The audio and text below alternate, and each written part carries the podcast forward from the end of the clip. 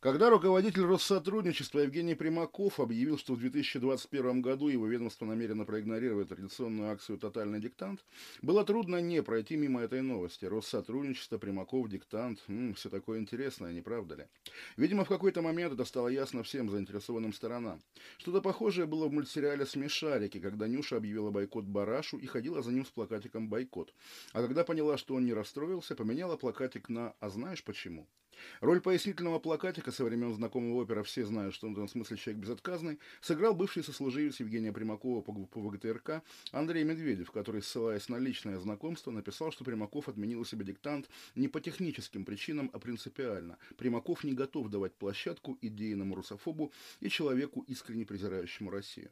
Речь идет о писателе Дмитрии Глуховском, написавшем в этом году текст для диктанта. И вот уже когда Медведев объяснил, что Примаков отказывает не диктанту как таковому, а именно Глуховскому как русофобу, только теперь новость стала по-настоящему скандальной. Тотальный диктант – ежегодная массовая акция, придуманная энтузиастами в Новосибирском университете в середине нулевых. Такой, если угодно, филологический бессмертный полк, народная инициатива из Сибири, получившая всероссийский размах. Все желающие приглашаются в аудиторию, садятся и пишут диктант, как в школе, чтобы было весело и чтобы грамотность стала модной. По мере приобретения популярности аудиторий и городов становилось больше. Оригинальные тексты для диктанта стали эксклюзивно писать популярные современные писатели. В первые годы организаторы брали классические произведения. Диктовать тексты в разных аудиториях теперь приглашают популярных артистов и телеведущих. Партнерами акции становились всевозможные госструктуры. Не только Россотрудничество, но даже и Госкомрыболовство. В 2016 году диктант писали моряки на Кузенштерне и Почта России. В этом году выпущена марка с символикой диктанта. Писатели, которых организаторы приглашают писать текст для диктовки, высшая лига современной отечественной литературы. Первым был Борис Стругацкий, дальше Дмитрий Быков, Захар Прилепин, Дина Рубин, Алексей Иванов и так далее. Случайных или спорных имен в этом списке просто нет. Диктант 2021 года, о чем объявили несколько дней назад, напишет Дмитрий Глуховский, того же ряда литературная суперзвезда, классик отечественного фэнтези, переводимая и издаваемая во всем мире и даже однажды скандально благодаря эротической сцене с Кристиной Асмус, но при этом очень успешно экранизированный. Недавно был у Дудя. То есть действительно прямо совсем звезда и при этом человек с отчетливой гражданской позицией, которая, собственно, и смутила Евгения Примакова. Примаков, о нем даже в новостных заголовках пишут «внук Примакова», но это только половина правды. То есть, да, очевидно, своей государственной карьерой Примаков внук обязан исключительно деду. Нет никаких оснований подозревать, что люди, назначившие его главой федерального агентства, четырьмя годами ранее депутатом, что-то знают о нем, кроме того, что он внук Евгения Максимовича. Это уже банальность, рутина, обязательный порядок государственной кадровой политики. При Путине так положено, чтобы должности и мандаты раздавались в том числе детям, внукам, женам, любовникам, то есть самому широкому кругу своих людей, и у каждого из которых не должно быть никаких свойств, кроме вот этого, свой. Да что далеко ходить, предшественница Примакова во главе Россотрудничества Элеонора Митрофанова, кто она такая? Сестра знаменитого в свое время депутата Алексея Митрофанова. Стоит ли о ней рассказывать и думать что-нибудь сверх этого? В 99 случаях из 100 такая объективация работает. Он сын, он внук, и это единственное, чем он может быть интересен. Евгений Примаков-младший как раз сотый случай из 100, исключение. В публичном пространстве под своей реальной фамилией он существует всего 5 лет из прожитых 44. В 15 году на похоронах деда он объявил, что отказывается от своего псевдонима и будет теперь Евгением Примаковым. До этого он был Евгением Сандро, может быть, не очень знаменитым, но вполне уважаемым и влиятельным журналистом-международником, ведущим передачи на России-24, до того ближневосточным сапкором Первого канала. И при этом с самого начала нулевых под ником Зобух авторитетным блогером в живом журнале, которого наверняка многие из той среды помнят до сих пор.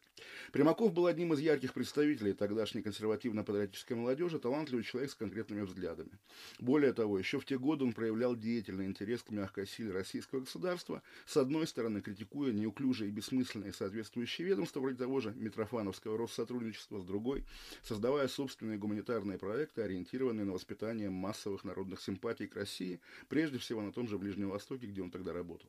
Иными словами, карьера Примакова – редкое скорее счастливое сочетание, когда стандартная околопутинская «надо бы внука пристроить» соединилась с опытом, взглядами, квалификацией. При этом на Дмитрия Глуховского Евгений Примаков смотрит не только как патриот на либерала или чиновник на художника. Да скажем прямо, он как в зеркало смотрит. Прадед Глуховского, ну не премьер-министр, конечно, но тоже фигура, Порфирий Крылов, Кры из Кукрыниксов. Пять сталинских премий, одна ленинская, герой соцтруда, академик и все такое. Стартовые условия у почти ровесников Примакова и Глуховского были примерно одинаковые, и карьера журналистов-международников тоже одинаковая, хотя в Иерусалиме они, допустим, разминулись, но так еще нагляднее. Глуховский закончил там университет, и уехал работать во Францию на Евроньюз. Примерно тогда же, когда выпускник РГГУ Примаков приехал в Израиль с обкором Первого канала. Пути разойдутся уже потом, когда один станет чиновником, а другой писателем. И, откровенно говоря, представить себе, что Примаков предпочел бы сидению в Госдуме мировую писательскую славу, гораздо проще, чем вообразить, что Глуховский жалеет, что вслед за своим первым издателем Константином Рыковым в конце нулевых не пошел в Госдуму от «Единой России». Наверное, натяжкой будет предполагать, что Примаков, строя козни Глуховскому, сводит личные счеты или, говоря поэтичнее, доказывает самому себе, что его карьера лучше и честнее карьеры его мажорского альтер-эго. Но даже если верна официальная версия, в которой чиновнику-патриоту Примакову кажется недопустимой, очень на самом деле сдержанная викторианская гражданская позиция либерала Глуховского, даже в этом случае мы видим, что ключевую роль возникновения скандала сыграли именно личные пристрастия и взгляды Примакова. Примаков нетипичный для российской номенклатурной среды человек со взглядами. Типажно он ближе к, допустим, Захару Прилепину, которого, как можно догадаться, никто никогда не назначит ни министром, ни губернатором, вообще никем. Его потолок – потешная псевдооппозиционная партия, мягко критикующая Путина за недостаточное путинство. Не будь Примаков внуком, такой же потолок был бы и у него. Но особенности биографии сделали его чиновником, и меньше чем за полгода его назначили в июне карьеры. Он сумел наглядно продемонстрировать, что чиновник со взглядами – фигура потенциально токсичная, конфликтная, скандальная. Не было бы Глуховского, нашел бы какой-нибудь другой повод для скандала, и иначе быть не может. Российский номенклатурный стандарт подразумевает отсутствие взглядов. Если назначение Примакова в незначительное ведомство, которое в любом случае не жалко, было экспериментом, то вот вам доказательство, что эксперимент эксперимент провалился. Стоит, наверное, прямым текстом заметить. Здесь нет указаний на то, кто молодец, а кто нет. Наверняка, если бы госслужба на всех уровнях укомплектовывалась идейными путинцами, сталинистами, патриотами и т.п., система тоже бы работала, и она бы съедала уже как раз аполитичных циников, и наверняка страна была бы другой. Но когда приходится иметь дело с тем, что есть, именно убежденный постсоветский, постсоветский патриот выглядит в системе буквально идиотом. Работал бы Примаков в МИДе, ругался бы, что сдали армян. Служил бы в Минобороны, уговаривал бы начальство брать Киев. ФСБ посадил бы Навального, сломав карьеру всем, кто с ним профессионально борется. Мощностей Примакова в Россотрудничестве хватило только на Глуховского и только символически. Площадки этого ведомства составляют очень малую часть мест, где проводится тотальный диктант. Ну и главное, чтобы уволить Примакова, достаточно распоряжения премьер-министра Мишустина. А Глуховского кто, кто и как и откуда уволят. Даже в тюрьму посади, он так и останется Глуховским. Чиновники за заигрывающие с писателями этого круга, вне зависимости от их взглядов, это прекрасно понимают. Чиновники-патриоты не понимают, скандалят и сами превращаются в диссидентов с точки зрения системы. И значит хорошо для системы, для государства, да даже и для писателей, вообще для всех, что чиновников-патриотов на самом деле мало. Может быть, Россия только на том и держится, что их мало. Go Inside. Добрый день, это подкаст издания Insider Go Inside, и сегодня он посвящен теме конфликта в Нагорном Карабахе. Мы обсуждаем эту тему с нашим экспертом Аркадием Дубновым. Меня зовут Роман Доброхотов. И, собственно, первый вопрос, самый очевидный. Вот это перемирие, ночное перемирие о котором было объявлено, о российских миротворцах, о том, что прекращается горячая стадия конфликта. Действительно ли это окончание, заморозка конфликта, или это только пауза и начало истории, у которой будет продолжение? Я думаю, что это окончание войны, но не окончание истории. Войны за территории, которую вел Азербайджан при поддержке Турции и неподтвержденной поддержке иностранных наемников, в которой Азербайджан достиг большинства своих целей, а то даже и переусердствовал, освободив большую часть оккупированных Арменией 26-30 лет тому назад территорий, плюс обещая по соглашению получить еще почти три района оккупированных из этих семи, да плюс еще на юге юге Карабаха он э, сумел занять территорию непосредственно, являющуюся частью Нагорного Карабаха, в частности, город Гадрут и примыкающую местность. Это серьезная заявка на поставленную Азербайджаном цель деоккупировать Карабах, вернуть его под свой контроль. Ну и самое главное, на мой взгляд, цель Ильхама Алиева – это подтвердить свои претензии на власть в Азербайджане, где, в общем, он испытывал до сих пор серьезные экономические трудности и серьезные так сказать, подрыв своего имиджа, влияния со стороны как клановых, так и оппозиционных структур. Армения потерпела серьезное драматическое поражение. Я вижу в этом такое экзистенциальное потрясение для армянства, потому что значительное большинство элит армянских сумело себя за эти годы убедить, что они, в общем, настолько высоки боевым духом и умением воевать, и укрепились настолько хорошо вокруг этих районов что азербайджанцам вряд ли когда-нибудь удастся отвоевать это. Как сказал на днях в нашем общем эфире мой давний коллега Марк Григорян, бывший директор общественного радио Армении и бывший сотрудник BBC, он с горечью заметил, что армяне думали, что территории, которые они завоевали с кровью, нельзя отдавать дипломатическим путем. Теперь они убедились, что территории, которые они завоевали с кровью, приходится отдавать еще с большей кровью. Это очень тяжело как бы пережить армянскому менталитету, и поэтому Марк Григорян заметил, что армянству предстоит очень трудная, очень трагическая работа по переоценке, так сказать, национального такого самосознания. Это глубокое замечание человека, прожившего значительную жизнь и понимающего, что государство Армении предстоит очень трудные времена после этой войны. Если взять за скобки это эмоционально тяжелую травму, а поговорить о таких геополитических, экономических вопросах, ну, то, что у Армении там не будет прямого выхода на Иран, наверное, совсем не важно. Получает зато Азербайджан прямой выход на э, Турцию и возможность беспрепятственно торговать с Турцией по сухопутной границе, но, наверное, экономически же это скорее плюс, чем минус, причем в том числе и для самой Армении тоже? Для самой Армении сейчас эти материи, на мой взгляд, совершенно не так значимы, как просто удар, удар по внутренней их убежденности в том, что они имели э, все основания считать, что право на национальное самоопределение армян, которым они утвердили в конце советского периода, провозглашение второго армянского как бы, государства, пусть не, не признанного в мире в Карабахе, и на этом они строили, в общем, ровную всю свою концепцию существования дальнейшего. Этой матрице их восприятия себя в мире нанесен очень серьезный урон. И экономические вот эти материи, о которых вы говорите, они, да, нереальны когда-нибудь в светлом будущем, в светлой Армении будущего, но сейчас, мне кажется, вряд ли кто-то готов в Армении считать, что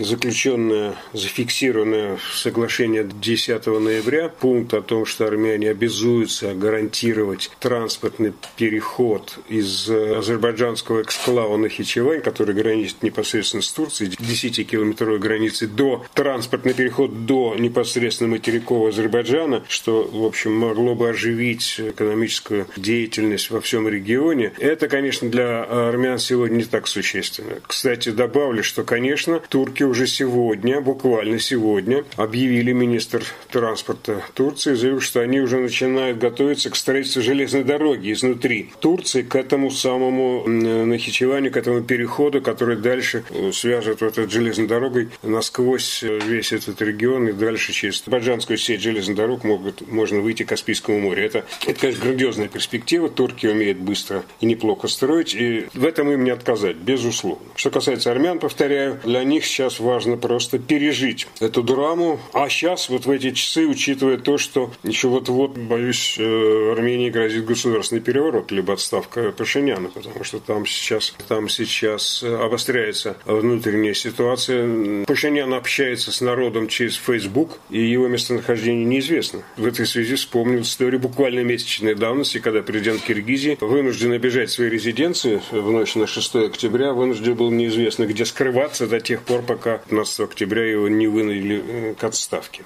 А вот такие коллизии. Ну, а что они могут потребовать у Пашиняна? Что они от него ждут? Что... От Пашиняна они ждут э, признания своей ответственности за поражение в войне, признания ошибок э, в командовании, которые он, как по Конституции, принимал на себя ответственность как главнокомандующий. Отдельные, но очень существенные вопросы Пашиняну задаются уже сейчас, касающиеся отдельных этапов этой войны, военных операций, например, почему армяне сдали так быстро Гадрут, который вслед за чем азербайджанцы начали быстро наступать дальше и освободили значительно южную часть территории на юге Карабаха. Да, там есть действительно вопросы, и почему так случилось, предстоит выяснять. Да, но я мало чего понимаю в военном, так сказать, строительстве или в военных этих материях, но думаю, что вряд ли кругое армянское руководство сумело бы гораздо более эффективно обеспечить оборону страны ввиду в разы преобладающих сил противника турецких, азербайджанских и при неподтвержденной поддержке иностранных иностранных наемников и при огромнейшем техническом преимуществе боеспособности. Да, мы видели все эти кадры с э, боевыми дронами, которые просто с воздуха расстреливают э, абсолютно беззащитную технику. Это хочется еще и поговорить здесь о роли России, которая, казалось бы, вот на какое-то время казалось, что она просто отстранена от всех этих вопросов. Формально всегда она выступала где-то посередине.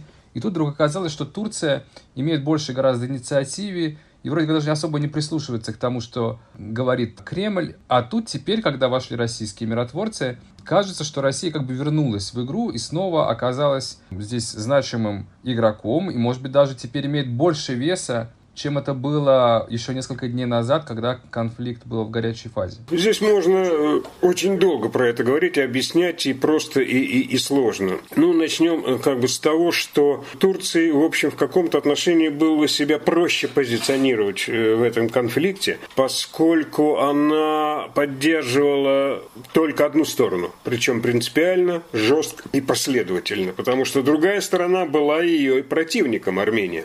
А Азербайджан был ее союзником. Как говорят э, там, два государства, одна нация, тюрки, да? В этом отношении Россия была связана, скована тем, что она должна была поддерживать как Армению или не поддерживать как Армению и не быть против Азербайджана. Ну, даже подробно объяснять причины этого не приходится, правда? Вот, с этой точки зрения, конечно, Россия не могла себе позволить вот такого откровенного, так сказать, одностороннего тренда. Еще, кроме этого, надо понимать, понимать, что Россия как бы скована невозможностью посылать непосредственно живую силу для того, чтобы поддерживать, э, скажем, тех же армян. Да? Но даже этого от нее в Армении не ждали. От нее ждали более массивной военной помощи. И я знаю, что она была оказана в эти недели, но очень скромных размерах. Явно недостаточных для оборонительных ресурсов Армении. Ну и, собственно говоря, есть другие деликатнейшие уже особенности этой неподдержки Армении, либо, так сказать, дистанцирования России от этой войны. Россия связана с особыми отношениями нынче с Турцией, такой вражды дружбы. Мы последние годы видим вот это, так сказать, соотношение между двумя автократами, между Эрдоганом и Путиным, где они враждовали, всаживали друг другу нож в спину, потом аккуратненько этот нож вынимали, что называется, и без ран, без крови снова продолжали дружить и враждовать. Как сказал еще буквально совсем недавно, в октябре, в ходе войны, Путин, отвечая на, на свое отношение к Эрдогану и к Турции, он сказал, ну, с Эрдоганом же, в общем, приятно работать, вспоминая о том, какие огромные выгоды от сотрудничества с Турцией по газовым проектам по Южному потоку и по продаже С-400 Турции, несмотря на то, что Турция является членом НАТО, это все возбуждает Кремль от того, как он лихо играет на южном фланге НАТО. Дальше сотрудничество в Сирии с Турцией. Дальше сотрудничество в Ливии с Турцией, где они, в общем, будучи с одной стороны по разные стороны баррикад, а с другой стороны очень тонко понимали э, свои интересы и настраивали красные линии, где они не переступали интересы друг друга и, так сказать, соблюдали свои выгоды. Да? Вот это все грозило быть порушенным, если Путин так откровенно стал бы мешать Эрдогану вести свою линию на Южном Кавказе. Этого он не делал, и это было, в общем, понятно, что и не сделает. Почему в конце он так эффектно Путин, имею в виду, сыграл. Ну, тоже понятно, потому что уже никому он не мешал. Турции и Азербайджану уже не надо было мешать. Наоборот, Алиеву было очень выгодно показать ситуацию, при которой он готов дальше был бы воевать. Но вот пришел Путин и сказал, хватит. Ну ладно, я пойду навстречу Москве, так и быть остановлюсь, иначе я вообще покрушу весь этот Карабах и его там армянское присутствие. Это было выгодно всем, а Москва показала, что вот она так взяла и решительно остановила этот маховик войны в течение одной ночи. Особенно особенно драматично, извините за цинизм, но красиво это выглядело после того, как драма со сбитым российским вертолетом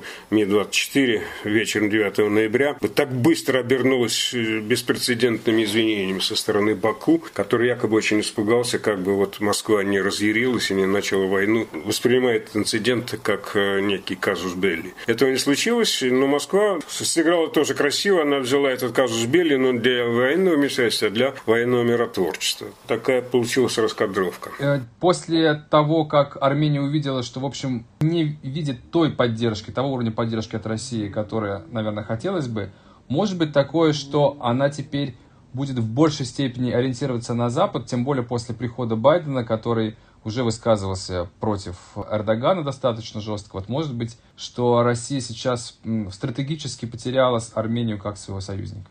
Мне кажется, все вот, вот эти все рисунки, так сказать, геополитические, это досужие такие э, розмыслы, потому что э, есть реальности, которые не переплюнуть. Байден, Шмайден, тут ничего не изменится, по большому счету. Армения никуда не выпрыгнет из этого геополитического пространства, тупика, будучи окруженная, в общем, вражескими, религиозно противостоящими обществами. Да? Там только Грузия является, в общем, частью христианской страной, так же, как Армения. Все остальные это мусульмане, шииты, сунниты. Это первое. Второе, ну, что Байдену до этой Армении. Только армянское, так сказать, лобби в Соединенных Штатах, мы всегда видим, что это весьма конъюнктурные, так сказать, играют интересы. Перед выборами в Израиле еврейское лобби должно работать, или наоборот, работать еврейское лобби перед выборами президентскими в США и так далее. По большому счету, независимо от того, какая власть в Кремле, автократы, демократы, тираны, к сожалению или к счастью, именно Россия остается вот такой имперской крышей для Армении. Я э, не раз вот в эти недели вспоминаю упоминал о том, что,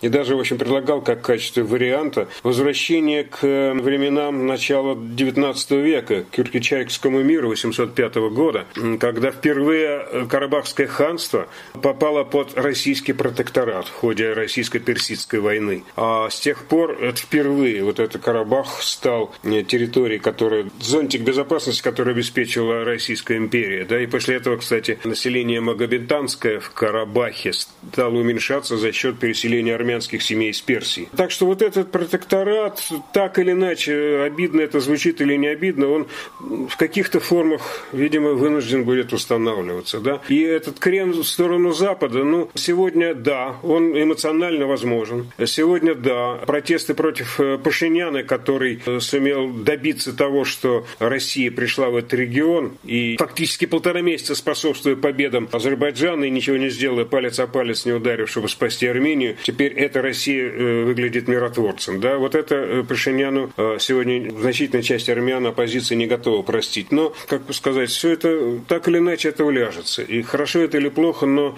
кто бы ни пришел к власти в Армении, деваться ему без того, чтобы иметь экономические, так сказать, общие интересы с Россией нельзя. Сегодня вся экономика, вся энергетика, вся транспортная инфраструктура Армении, хочешь, не хочешь, принадлежит России. И контролируется Россией. Исходить из этого надо, а не, так сказать, такого рода хотелок. Я сам бы хотел, чтобы либеральные ценности, которыми в Москве крайне недовольны, если вдруг они оказываются доминирующими в Армении, и поэтому нынешнего Пашиняна воспринимает как, так сказать, воспитанника Сороса не иначе как. А все его ненавистники так и называют все окружение его соросятами. В общем, там довольно мерзостного много внутри армянской политической жизни, отчасти при, в общем, пособничестве тех армянских лоббистов про, я бы сказал, про кремлевских в Москве, имена мы их хорошо знаем, что, в общем, и способствует этому раздраю внутри самой Армении. Что ж, приходится на тревожной ноте заканчивать этот выпуск подкаста. Видимо, он будет не последний на эту тему. С нами был эксперт Аркадий Дубнов. Спасибо, что слушаете нас. Это был подкаст Go Inside на издании The Insider.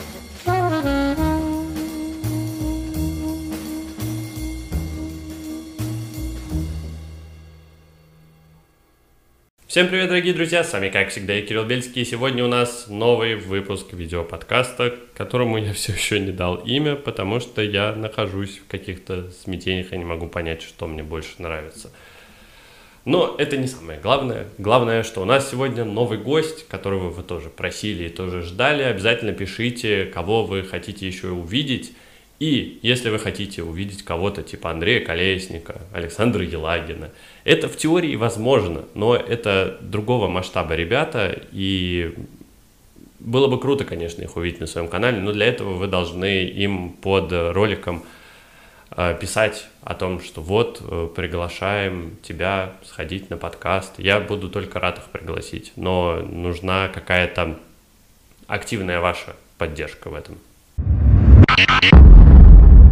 Друзья, напоминаю, что генеральным партнером моего канала является букмекерская компания Parimatch, на сайте которых все просто максимально быстро, все понятно, можно сделать ставки на самые различные виды спорта, Обязательно переходите по ссылке в закрепленном комментарии, тогда вы получите самый горяченный бонус до 5000 рублей на первый депозит. Мне кажется, что очень приятная история. Кроме того, вы сможете таким образом поддержать мой канал. Но самое главное, не забывайте, что ставки это не место для заработка, поэтому ни в коем случае не заигрывайтесь. Но самое главное, не забывайте, что ставки это не место для заработка, поэтому ни в коем случае не заигрывайтесь. Ну что ж, друзья, в очередной раз вам привет. Сегодня у нас очередной гость. Я думаю, что многие прекрасно знают, кто это. Александр Славин, автор канала Сокер, один из людей, которых я начинал смотреть в свое не знаю даже каком классе на Ютубе и сразу понял, что не, не Ником Картавым единым, прости господи, даже его здесь мы вспомним. А, в общем и целом, действительно, мне кажется, что Саша был одним из родоначальников жанра на Ютубе. Ну, по крайней мере, у меня такое впечатление всегда складывалось. И сегодня мы поговорим именно с ним. С ним у меня была самая первая коллаборация, он сам меня позвал, чему я очень благодарен и очень рад. Это был интересный experience. Ну и немножечко мы вам, для затравочки вам скажу, в конце ролика э, кое-что будет интересно из объявлений. Все, представляю вам гостя, слишком много заболтался. Привет, Саша. Да, привет. На самом деле э, я не настолько старый, и я уж точно вряд ли делал видео, когда ты еще был в школе, я все-таки в этом сомневаюсь. Ну, вот, в 11 про... классе, мне кажется, в моем еще уже ты начинал. Как, сколько ты это, лет на ютубе? Это вряд ли, ну, чуть больше пяти. А, ну тогда, значит, да. на моих первых курсах. Ладно. Угу. Но, э, да, я все-таки, ну, про родителям я себя все-таки не считаю так или иначе. Другой вопрос, что я согласен, например, по поводу того, что когда я начинал ну, было очень мало всего, собственно, во многом поэтому я и начинал, потому что мне ничего не нравилось на Ютубе в этот момент, и поэтому я решил, ну, я буду делать сам тогда, раз мне ничего не нравится. Слушай, а кто вообще был-то, кроме тебя и Картава, когда ты начинал? А, что... Я не знаю, ну, наверное, ол олды должны помнить, был Миша Гриванов, он был один из таких тоже, вот он набирал в этот момент обороты, еще был пару человек, э, ну, вот именно в нашем жанре таком небольшом, но это было единицы были, вот. Поэтому... Портье Драгба, например, мне кажется, они попозже пришли уже. Возможно, но тоже не, не сильно. Но они тоже, они тоже сторожилы такие. Ну вот у меня просто это ассоциация, потому что я помню, что в какое-то время я смотрел там Картавова, извините мне mm-hmm. мои грешки. А, вот, а потом как-то раз наткнулся на тебя и стал смотреть вот твои ролики и понял, что вообще-то не одним вот Никитой. Слушай, мне кажется, что мы... YouTube мне кажется, что мы все когда-то смотрели Никиту так или иначе, потому что, ну, в какой-то момент он был единственным, да, то есть он был да, первым, он да. был единственным, поэтому э, за это ему большой все равно респект в любом случае, как бы там сейчас его кто смотрел, не смотрел, но э, он так или иначе это все равно проталкивал изначально. Да, и он это сам начинал, и mm-hmm. за это ему, да, действительно большой респект, он много сделал для того, чтобы это вообще область появилась на Ютубе, скажем так. Вот, ладно, давай перейдем к темам, потому что много есть о чем поговорить, много чего интересного. И, конечно же, я тебя, как фаната Аякса, должен спросить о Хакиме Зише. Мы с тобой записывали отдельный ролик по нему и на твой канал, и я еще у себя там записывал. Э, он перешел еще зимой, но мы его увидели в действии совсем недавно. К сожалению, очень сильно э, отодвинула всю эту историю э, его травма, которую он получил еще в товарищеской встрече против Брайтона. Но вот в последних турах э, он зажигал действительно, и с Краснодаром забил, и вот в последнем туре 1 плюс 1 уже три ассиста в английской премьер-лиге сделал э, и подобрался вплотную к лучшим ассистентам э, чемпионата. В общем и целом, вот какое у тебя впечатление от Зиша сейчас в Челси? Я понимаю, что, наверное, ты не то чтобы прям смотришь каждый матч, но наверняка посматриваешь иногда, как у него там дела. А, ну да, конечно. Ну, во-первых, я смотрю точно там все более-менее серьезные матчи и стараюсь смотреть и Лигу чемпионов в том числе.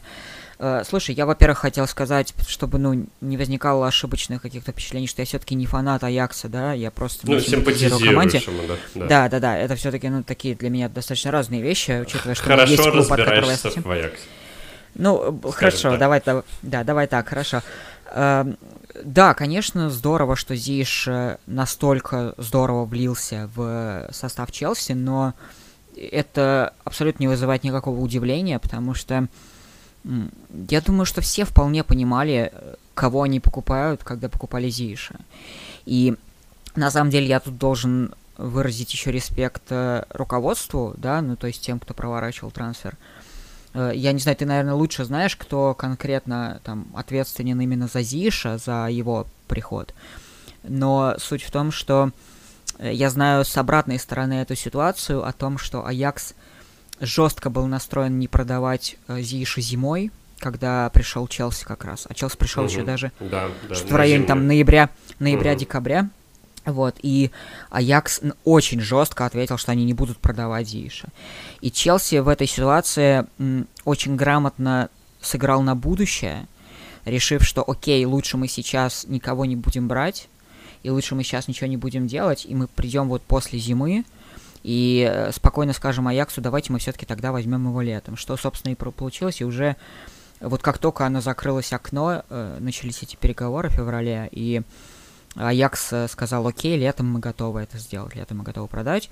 И поэтому Зиша удалось настолько без практически конкуренции забрать, потому что был этот спокойный подход и дали Аяксу время, потому что они не хотели расставаться с э, Зишем во время э, борьбы за аэродивизии и за Лигу Европы в тот момент. Поэтому что касается Зиша именно как, знаешь, как игрока Аякса, я бы не сказал, что Зиш прям какой-то был, э, ну, единственно важный, да, игрок. То есть э, игроки типа Де Йонга или Де Ликта были все-таки более именно основополагающими, чем Зиш для Аякса э, по вот этим прошлым сезонам. Понятно, что э, потом ушел Деликт, обошел, потом ушел и Де Йонг тоже, собственно, поэтому э, там уже Зиш стал посерьезнее фигурой, но тем не менее, все равно в первую очередь э, все, что было в Аяксе, это заслуга Овермарса, его трансферной кампании, его политики и Тенхага, конечно, который поставил там, ну, невероятную систему, которая до сих пор очень крутая, и вот этот Аякс 2019 э, года, 18-19 сезона, он, конечно, слушай, он запомнится мне прям, ну, на всю жизнь, наверное, потому что для меня это была точно лучшая команда того сезона, и вполне возможно, что это там одна из лучших команд, которую я когда-либо видел. Вот на настолько круто. И это не потому, что, опять же, я симпатизирую Аяксу, а потому что вот э, он был очень крутой, очень крутой. Да, с тобой э, сложно не согласиться в этом плане. Они действительно были очень классные. Я прям практически рыдал, когда они не прошли Тоттенхэм из-за этого чертового Лукаса деревянного, который раз в жизни просто вот взял и три мяча забил левый. Слушай, ну вот в этом, наверное, есть футбол, да, когда ты да, да, не блистаешь, а потом вот в этот один момент ты там, где нужно, и ты забиваешь этот гол там на последних секундах, на последних минутах. И... А потом все равно проигрываешь Ливерпулю в финале, и как бы уже не так уже и вспоминается. Ну, ну а как же, не, не выигрывать же финал Лиги Чемпионов после этого? Действительно, это, это, бы... же, это же не Кубок Ауди э, для Тоттенхэма, но все-таки... Возвращаясь к Зишу, я все-таки хочу сказать, что, э, опять же, я еще раз повторю, что я очень-очень рад за то, какой у него быстрый и серьезный прогресс в Челси, но, во-первых, он для меня, ну, неудивительный, вообще неудивительный, потому что и мне кажется, что он не удивительный ни для кого, вот в клубе, по крайней мере, потому что я на сто процентов уверен, что они знали, что они берут. И они знали, насколько серьезно поможет им Зейш именно в атаке. Но э, ты вот, э, я не помню, ты сейчас говорил об этом, ты меня до еще под, ну, до подкаста спрашивал по поводу того, э, изменил ли Зииш когда-то Аякс, когда он приходил. Но mm-hmm. вот такого не было. То есть Зииш не менял Аякс, потому что это была достаточно выстроенная система. И он был очень важной ее частью, но он не был ее какой-то... Ну, это, опять же, не был основополагающим ее элементом. Угу. Ну, потому что я почему спросил об этом, потому что в Челси он выглядит действительно очень важной фигурой. А по поводу самого трансфера, действительно, Челси очень хорошо вел всю эту историю. Мне очень понравилось, знаешь что, что вот в ноябре и декабре мы вообще не слышали ничего про то, что Зиш потенциально может оказаться в Челси. Ну, по крайней мере, я нигде прям от хороших источников такого не слышал тогда.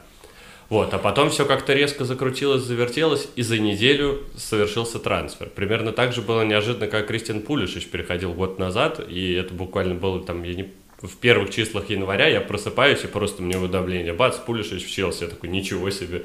Никто об этом даже не говорил. Слушай, ну справедливости ради, э, во-первых, о том, что Зииш может оказаться в премьер-лиге, я слышал еще вот с того сезона, когда они начали залетать ну, вот, в Лиге Чемпионов. Ну тогда, да? по-моему, Арсенал. Говорили про Арсенал, нет? Я, честно, я не помню, наверное, наверное. Я вот не помню, чтобы конкретно говорили про Челси, но точно говорили про АПЛ. Вот. Ну и в девятнадцатом году он э, отказал, слушай, не соврать бы, Валенсии, по-моему. Либо Валенсии, либо Севильи. Я вот сейчас уже не помню. Еще про Баварию и... я что-то читал. Ну, это, это были слухи, а про то, что он отказал именно вот, слушай, не помню, то ли в Валенсии, то ли в Севилье, он прям сам потом заявлял, и он давал интервью, где объяснял, почему он... Вот он, кстати, а... давал недавно пресс-конференцию, ну, игроки Челси в этом году их особо не презентовали как-то красиво с видосами, практически никого. Ну, Чилула mm-hmm. только так показали и Хайверц, а вот Вернер и Зиш вообще остались без презентации. Их просто сфотографировали, в чем попало на фоне Стэнфорд-Бридж, и они там большой палец вверх держат, и как бы все. Но пресс-конференции у каждого свои были, и Зиш сказал, что действительно, да, им интересовался один из клубов английской премьер-лиги, все знают, о ком идет речь, поэтому он не стал ничего говорит, но тогда он решил остаться, потому что хотел помочь Аяксу и считал, что там его история еще не закончилась. Ну, вот эти классические фразы шаблонные. На самом деле, то, что вот то, что он остался в Аяксе тогда в девятнадцатом году, это очень серьезно помогло Аяксу, потому что там была так или иначе все равно хоть какая-то распродажа. Mm-hmm. И если бы ушел еще и Зиш, я думаю, что они могли бы э, ну вот превысить ту грань э, продаж, после которой ты теряешь команду. Знаешь, как было в Монако, например, в какой-то момент. Угу. Вот. И, собственно, как было в Аяксе до этого. То есть в Аяксе вот часто не было меры в этих распродажах. Потому что все равно всегда продавали, ну, крутых своих игроков. Но Овермарс э, привел, во-первых, э, нескольких опытных игроков. Э, это то, что шло против политики Кройфа и забыл, как звали предыдущего спортдира, ну не суть. В общем, у них была другая политика, что только молодежь, только воспитанники и потом только продажи. Вот, все это все равно поменялось, и поэтому Аякс до сих пор достаточно сильная команда, и я в этом сезоне до сих пор многого, например, жду от команды. Угу. Вот, а заканчивая тему Зиша и по поводу того, что я тебя спрашивал про основополагающего футболиста, угу. Фрэнк Лэмпорт на пресс-конференциях, перед тем, как Зиш еще вернулся, он нас завтраками кормил каждую пресс-конференцию, перед матчем говорит, вот близок к возвращению, близок к возвращению. Вот два мифических э, футболиста, Пулишич и Зиш были. Зиш вот появился, Пулишич вроде как должен был выйти в старте, подскользнулся и все, пропал опять. Вот, и тогда Лэмпорт говорил, что Зиш очень много привнесет в команду, и в, в нем он видит какую-то отдельную философию, человек, который действительно станет ключевой фигурой в этом Челси. И сейчас действительно заметно, насколько это так. Он э, очень здорово смещается в центр, постоянно освобождает бровку Рису Джеймсу, который э, не скупится на кроссы и прострелы достаточно опасные. В итоге вот тот же матч Шеффилд Юнайтед, если мы посмотрим прострелы и навесы с правого фланга из 16, которые сделал Челси в штрафную Шеффилда, было 11 от Зииша и Джеймса. А, его, конечно, феноменальные угловые и штрафные. Когда ты много лет смотрел, как подает угловые Виллиан, как бы после этого смотреть на то, как человек точно на голову навешивает, ну да, это что-то, что-то за гранью фантастики. Ну и, конечно, вот этот вот э, момент, когда он навесил на Силву, очень похож на тот гол, который он забил Кепи в прошлой Лиге Чемпионов. Примерно та же позиция. И вообще, по ощущениям, если бы Силва не трогал этот мяч, тот, э, то тот все равно бы нырнул, по крайней мере, в створ ворот. Не знаю уж, там подлетел бы от штанги и в рожу Ты знаешь, а вратарю. я как раз да, Но... я хочу просто вставить не 5 копеек свои в том плане, что вот то, что ты как раз записываешь, это не типичный ЗИШ как раз для Аякса, что интересно, потому что в Аяксе во многом у него были другие роли, и условные кроссы, например, точно никогда не были его вот этой сильной фишкой в Аяксе, потому что... А вот эта вот ну, история с Промисом, как, когда они там 8 или 9 голов одинаковых забили. Нет, понятно, что они, понятно, что там был навык, да, и он уже тогда uh-huh. был, и он э, показывался, но суть в том, что все равно э, у Тенхага он больше использовался таким не совсем не совсем фланговым, сколько вот эти диагонали в центр, например, э, и забегания в том числе, потому что там было очень серьезно настроено на прессинг, на гигенпрессинг, на то, что, э, ну, плотно, короче, чтобы они все играли. И э, вот Нереш, э, Зиеш и Ван Дебек были три такие главные э, человека, которые именно в центр убегали. То есть все-таки они с фланга убегали в центр. Поэтому, э, ну, то есть понятно, что Зиш уже тогда показывал, что он и кроссы замечательно подает. Ну, он вообще универсальный парень. Но э, все равно немножко по-разному его используют. И здорово, что он в достаточно другой системе, ну, потому что все-таки Челси играет иначе, чем Аякс. Э, он прижился так хорошо, поэтому... Да, но при этом он все равно все, достаточно часто как раз, да, смещается в центр. И вот если смотреть там какие-то усредненные Э, позиции на поле, он прям иногда чуть ли не второго форварда может играть mm-hmm. или чуть-чуть под ним, а бровка остается вся Рису Джеймсу. В то время как слева, наоборот, очень активно забегает Вернер, и Чиллул, наоборот, э, ближе к центру поля, у него усредненная всегда позиция. То есть сейчас есть какой-то перекос направо, очень интересно будет посмотреть на Челси, когда правый фланг полностью закроют, что будет делать Лэмпорт, потому что, в принципе, левый очень хорош тоже, но явно сейчас куда более активно используется именно вот эта правая мощная связка, она действительно работает, и она сейчас действительно в форме. Но посмотрим на матчи сборных. Сейчас, не дай бог, кто-нибудь что сломается. Тьфу-тьфу-тьфу, постучу по дереву, конечно же. В общем, ладно, давай перейдем к другому вопросу. Э, вот английский футбол, он сейчас вроде как, говорят, начал возрождаться потихонечку. Два года назад мы видели английские финалы в Лиге чемпионов и Лиге Европы. А в угу. прошлом году все было не так ярко, э, конечно, но этот сезон вообще можно не то чтобы можно занести кому-то в зачет. Сити непонятно проиграл Леону, при всей моей любви к Леону это был дичайший отскок, и, как всегда, Гвардиола просто решил напридумывать себе проблем. А, Ливерпуль по делу там тоже проиграл, но вот, допустим, в этом сезоне сейчас тоже опять английские команды вроде выступают неплохо, не считая Манчестер Юнайтед, а, который умудряется проигрывать э, турецким командам, и им забивает Дэм величайший футболист на планете. У Ливерпуля и у Челси сейчас э, это команды, которые единственные за три тура не пропустили ни одного гола. А, кто там еще то Манчестер Сити. Ну, Манчестер Сити, да, тоже такая с приколом сейчас. Опять команда, опять с Шахтером, все очень у них весело. Но если вот оценивать какие-то предикшн, скажем так, делать на да, Лигу понимаю. чемпионов. Вот англи- английские клубы, как ты думаешь, кто дальше всех сейчас может зайти? Ну, именно на, на основании тех трех туров, которые мы видели. Понятно, что через полгода вообще все изменится. Бавария в прошлом году, когда выходила на Челси, я говорил, ну, ребята, они сейчас с Ковачем просто днище. А потом пришел Флик и просто всех катком по всем прошелся. Тут как бы прогнозы такие неблагодарные, но тем не менее, интересно послушать. Прогнозы на Лигу Чемпионов вообще дело неблагодарное. То есть Факт. я много раз, например, да, я много раз говорил, что математически выиграть Лигу Чемпионов сложнее, чем условно АПЛ, например, да? Угу. Но при этом, но при этом для меня та же АПЛ гораздо больше показатель реальной силы команды, чем Лига Чемпионов, потому что в чемпионате нет столько рандома, сколько есть в Лиге Чемпионов. Потому что, ладно, групповой этап, да, хотя бы 6 матчей. За 6 матчей все равно можно на какую-то более-менее там ровную прямую выйти. Э, ну, то есть там везет, не везет, да, ты все равно более-менее выйдешь там на какое-то ну, да, среднее, да. среднее арифметическое, грубо говоря. А за два матча, или тем более за один, как было, например, в прошлом году, ну, то есть э, там столько всяких возможностей есть для случайностей, для невезения, для, наоборот, везения. Ну, то есть это куча-куча-куча разных факторов, и это не далеко не только показатель силы команды. Хотя принято считать, что, типа, ну, если ты не выиграл Лигу Чемпионов, кто ты вообще тогда такой, да? Mm-hmm. Вот, то есть пока ты там не выиграешь Лигу Чемпионов, э, легендой тебе не стать. И как там у того же Гвардиолу, да, постоянно шпыняют за то, что он до сих пор не выиграл эту, этого ушастика. Поэтому прогнозы вообще на Лигу Чемпионов делал такое. Я чисто по фану их ими занимаюсь иногда, просто потому что, ну, просто, просто потому что люди все хотят, да, и э, так или иначе, то есть ты даже если там объяснишь, что, ну, это все прикол, и вряд ли оно действительно Люди все равно работать. к этому очень серьезно относятся. Да, да, это да, всегда да, забавно, да. Вот. Э, слушай, ну еще надо, конечно, сказать, что если ты берешь этот сезон, то все-таки ну, разные ситуации в группах, да, у того же Челси одна группа абсолютно там своеобразная.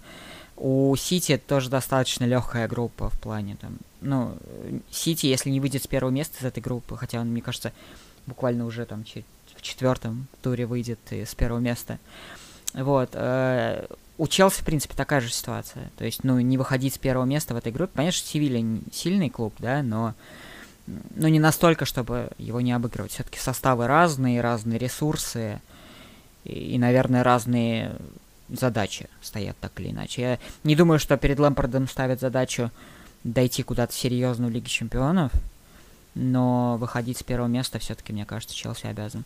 А да, особенно, ситуация... что печальный вот этот вот э, опыт прошлого сезона, когда вышли со второго места и сразу на Баварию. Угу, Ох, как угу. это было больно. Да, но опять же, тут тоже не всегда это так играет, потому что я помню, что в прошлом сезоне многие команды такие достаточно серьезные выходили из вторых мест в том числе. И сейчас тоже будет э, там, несколько хороших команд, которые выйдут со второго места. Вот. У того же Манчестер Юнайтед вообще другая ситуация, да, то есть там э, два клуба, которые, на мой взгляд, все-таки посильнее, чем Юнайтед сейчас. Э, то есть и Лейпциг, и ПСЖ, но при этом Юнайтед э, смотрится с Лейпцигом и ПСЖ гораздо лучше, чем смотрится с тем же Башак Шакиром. Mm-hmm. То есть вот, вот э, абсолютно своеобразная ситуация, но в этом во многом весь Юнайтед сейчас, весь Сульшер, который э, не может играть первым номером и который прекрасно зеркалит команды хорошие, прекрасно он это делает, и хорошо играет вторым номером, но но первым не умеет вообще. Не умеет вообще, потому что для того, чтобы играть первым номером, нужно... Э, это сейчас жестко прозвучит, но нужно реально хорошо разбираться в тренерском мастерстве, что у Сульшера не совсем здорово. вот. это, это личное мнение, оно там может быть разным. Я знаю, что некоторые люди действительно считают Сульшера хорошим тренером, но мне не было ни одного особенного э, момента, в который я бы подумал, ну вот, да, действительно, действительно он там хорош. Вот, Согласен, э... у меня в целом тоже такое же мнение о Сульшере, что он хорошо подстраивается, но когда Прекрасно нужно... подстраивается, я бы как... сказал. Да, он действительно угу. вот ищет какие-то моменты, в которых нужно подстраховать свою команду, как-то закрыть какие-то плашки, но как только нужно найти проблемы в чужом составе, тут уже не все так просто, как-то и с давлением у них очень плохо, ну, их не боятся, такое ощущение и все идут до конца, потому что понимают, что первым номером этот Юнайтед играть не будет. В общем-то, отсюда очень много проблем у них, и вот, пожалуйста, бедный Дин Хендерсон проигрывает матч туркам, хотя он неплохой вратарь. Ну да, да. Но, опять же, мне кажется, что вот поражение туркам, оно такое очень показательное именно по поводу того, что может Юнайтед в игре первым номером. То есть, ничего, по большому счету. Передаем привет а... Мише с канала Мы Юнайтед. Да, мы очень любим Манчестер. Я очень Но хорошо отношусь к Манчестеру. Я на самом деле хорошо отношусь к Манчестеру, именно поэтому я хочу смены тренера там уже очень давно. Именно потому, что я действительно хорошо отношусь к клубу и хочу, чтобы он развивался. Но сейчас я не вижу, как он может развиваться с этим тренером. И главное, что с вот этим с вот этой политикой того, что мы закрываем глаза, потому что Сульшер все равно там добывает какие-то результаты, и условные mm-hmm. там игры с ПСЖ, да, или как бы вот этот... Эти, эта игра с ПСЖ в этом году, она еще была, ну, она была неплохой, на самом деле неплохой. Вот. А те, например, камбэки с ПСЖ, которые были в позапрошлом сезоне, и когда после них, соответственно, по-моему, Сульшера как раз продлили, после того, как он в чистую проиграл ПСЖ и проскочил, я просто не знаю на чем. То есть, Потому что бу- был... Буфон привез. Начудил там. Буфон? По-моему, да, там Буфон кос- косячил Нет, я... Раз. Про. А, да, да, да, да, да, да, да, там Буфон даже стоял, точно. Но там больше вот эти еще там была рука этого Кимпамбе, и ну тут там было много всего. Там, там очень много было фарта, да. Так же, как вот, да. знаешь, с играми Челси и МЮ в прошлом сезоне, когда было все подчистую, казалось бы, и все говорили, что ну вот, Сульшер, специалист, а Лэмпорт, физрук. А потом был полуфинал Кубка Англии, который, ну, частично расставил все на свои места, конечно. Но это просто к тому, что вот почему я как раз про Лигу Чемпионов говорю, что это рандом, ну вот, потому что он не показывает реально там силы э, команды, и он во многом является вот этим сплетением там э, везения и прочих факторов случайности, конкретного дня, ну, ты знаешь, как это Ну да, бывает. само собой. Ну вот, вот а если в целом про клубы, да, если мы да, вот если в целом, если в целом про клубы, то вообще я говорил, что вот э, английский футбол возрождается, это было где-то в семнадцатом году. Uh-huh. Uh, у меня вот такие пошли, я помню, что я делал там прям целый ролик по поводу того, что сейчас должен вернуться английский футбол. Это было во многом потому, что стало понятно, что клубы английские перестали закрываться в Англии, потому что был период, uh, у Англии много было таких периодов, когда все начинали играть только для Англии, mm-hmm. в Англии. Это здорово с какой-то с точки зрения, потому что это сделало АПЛ той лигой, которая она есть сейчас, э, сильнейшей в мире, на мой взгляд, именно если мы про внутренние чемпионаты говорим. Э, но при этом долгое время было видно, что приоритет у клубов это все-таки Англия. И что англичане в целом относятся к Лиге Чемпионов чуть более скептично, чем э, к чемпионату. Да, да чем к чемпионату. Я не, я не любитель вот этого, знаешь, э, давайте мы как же говорят, что типа потому что не будем особо напрягаться в Лиге Чемпионов, чтобы там выиграть АПЛ или наоборот. Я вот абсолютно ненавижу такие штуки, потому что я знаю, что в футболе никто так не делает. И никто никогда турниры типа Лиги Чемпионов или АПЛ не сливает ради того, чтобы выиграть другой. Вот такое можно сделать с какими-нибудь кубками, там Англии с Кубком Лиги, да, но не с ЛЧ и не с АПЛ потому что все равно очень велик шанс, что если ты сольешь один чемпионат ради другого, в другом ты все равно вылетишь, поэтому или там mm-hmm. проиграешь, или не сможешь первое место удержать. В этом году, ну для меня Сити по-прежнему достаточно серьезная команда при всех ее проблемах, да, сейчас, но э, я бы по-прежнему рассматривал ее одним из фаворитов. Но я делаю это какой третий или четвертый год подряд. Да, а, у меня такая сам же знаешь. история. То, ну вот, вот то же самое. У меня все время есть ощущение, что Сити вот ну должен, но вот сейчас, ну вот. Ну должен, потому что команда по уровню, да, потому да. что команда по уровню действительно, ну ходит в победителях Лиги Чемпионов по уровню. Если честно, но... в этом году я не удивлюсь, если они все-таки вы, ну я и так бы не удивился, конечно, но ну, просто да. смотри, сейчас у них в чемпионате все ну очень плохо. У них э, половина состава в лазарете, нападающего угу. не было в половине матчей. Э, реализация ужасная, Дебрёйна не забивает э, пенальти просто потому, что не попадает в створ. Кстати, впервые за три года в АПЛ кто-то не попал по, э, в створ с пенальти. Три года mm-hmm. попадали хотя бы в створ.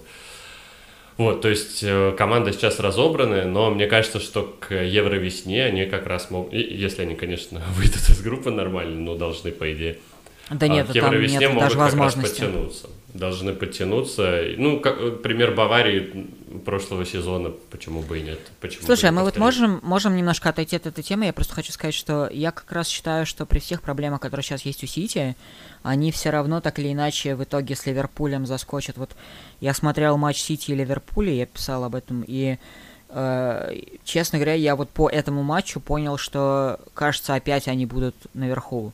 Да при всем при том, что сейчас да, есть и куча команд, которые идут высоко, и куча команд, которые действительно играют хорошо.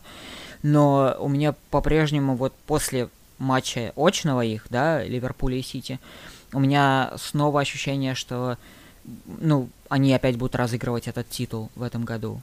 Да, что... я тоже посмотрел, вроде как такая сухая была игра, не самая интересная с точки зрения моментов, но какой да, ее все называли скучный. был. Угу, именно. Я, я прям реально кайфанул от того, что я именно, именно. наблюдал за этим всем. Поэтому я как раз хочу сказать, что я бы не списывал Сити со счетов в этом сезоне даже в АПЛ. Поэтому... Да, да, безусловно. Еще, но, конечно, если они, если, если они выиграют Лигу Чемпионов в этом году, это будет с одной стороны, логично, а с другой стороны, очень нелогично, потому что, конечно, Сити прошлых сезонов был... Намного э, сильнее. ну, серьезно лучше, да. да, да, да. Ну, да, пока, согласен. вот по пока потому, что сейчас э, есть. Угу, угу. А остальных, слушай, ну, я не знаю, Ливерпуль может тоже, конечно, заскочить по уровню, да, но тут все равно нужен определенный фарт, и нужно не попасть на там еще один условный Атлетику, да, и, ну, э, больше шансов, на мой взгляд, вылететь, чем у того же Сити, у Ливерпуля. Вот. Mm-hmm. А остальные команды, ну, без обид, но там, я не знаю, как Челси или Юнайтед могут сейчас выигрывать Лигу Чемпионов. Ну вот я просто, ну, я вот. не... Не я тоже этого. не вижу. Я думаю, что Челси, ну, до четвертьфинала, до полуфинала Опять вполне же, может доползти. Но все но может, все может все быть. Все может быть, угу. безусловно, да, да. А, в общем-то, в 2012 году тоже начался, никто не ставил. А что случилось-то вообще?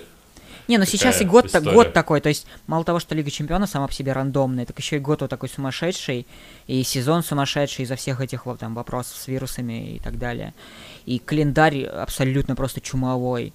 И, опять же, уже видно, как вылетает, сколько народу вылетает с травмами, да, и угу. это, же, это же очень сильно меняет. И ты попадешь на условную, там, я не знаю, на кого, нам на ПСЖ, например, там Челси попадает, да, ну, там, условно, а у Челси раз и нет там ни Мбаппе, ни Неймара, ни Карди, предположим. Ну, или, у ПСЖ. Угу. Да, у ПСЖ, предположим. И все. И это уже другой ПСЖ, так или иначе. Угу. Да, и да. уже другие ставки, уже другие расклады. А сейчас это просто, ну, то есть это происходит по щелчку пальца, абсолютно вот так вот случайно. Да, да, вроде человек готовился, вчера тренировался, а сегодня бац, его нет заявки, потому что у него корона или что-нибудь mm-hmm. еще. В общем и целом, конечно, это весело, и это нас плавно переносит э, к следующей теме. А, коронавирус, он никуда, к сожалению, не, ушел, и продолжают прогнозировать, что в этом сезоне мы посмотрим футбол без фанатов – а, по крайней мере, в топ-5 чемпионатах в России все еще продолжают людей пускать на трибуны, и это какая-то странная дичь, да, непонятная. Это, это непонятно. Плюс там нет никакой вообще организации. И вот, например, если Челси и Брайтон в начале сентября играли товарищескую встречу перед первым туром, в котором они тоже встречались между собой, там Брайтон а, допустил э, болельщиков. И знаешь, э, там все было максимально дисциплинировано. Люди реально сидели там через 2-3 сидения угу. друг от друга, так забавно это смотрелось, но там уже не включали никакие вот эти фейковые э, звуки из FIFA или еще что-то. Достаточно было даже вот этих там 10-15%, чтобы футбол уже смотрелся по-другому. А в ВПЛ, да, сейчас вот эти вот звуки, они немножко спасают, хотя иногда тупо, когда мяч пролетает над перекладиной, и через 2 секунды такая толпа охает, ух, какой был момент, да. очень не вовремя.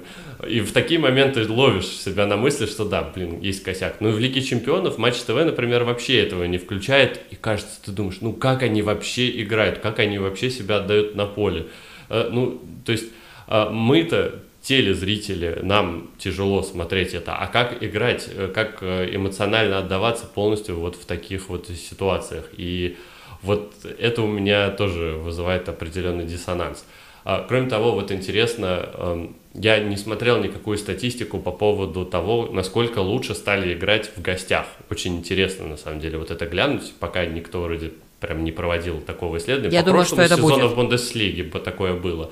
А mm вот э, здесь такого не было. И тогда действительно показали, что гостевые команды даже чаще начали выигрывать, чем хозяева. Как-то вот так даже получилось. Вот, что я знаю, что у тебя тоже такое же примерно впечатление, но тем не менее, вот поделись э, своими какими-то э, мыслями по этому всему поводу. Слушай, ну э, я как болельщик Марселя, да, как фанат Марселя, я максимально переживаю этот момент, потому что я вижу, насколько, конечно, большая разница на игре на велодроме со зрителями и без зрителей, а во Франции достаточно давно нет совсем зрителей, потому что там, ну, совсем плохая ситуация сейчас. И, и там совсем не пускают, там ни 10, ни 15, никакие проценты, вот, совсем он закрытый. Угу. И, э, слушай, многие же игроки говорят, что, откровенно говорят, ну это, это хрень полная, и мы не можем так играть, мы не умеем так играть, и это э, абсолютно навевает какую-то тоску полную. И я по себе могу сказать, что я из-за этого во многом стал чуть меньше смотреть футбол, потому что не так он...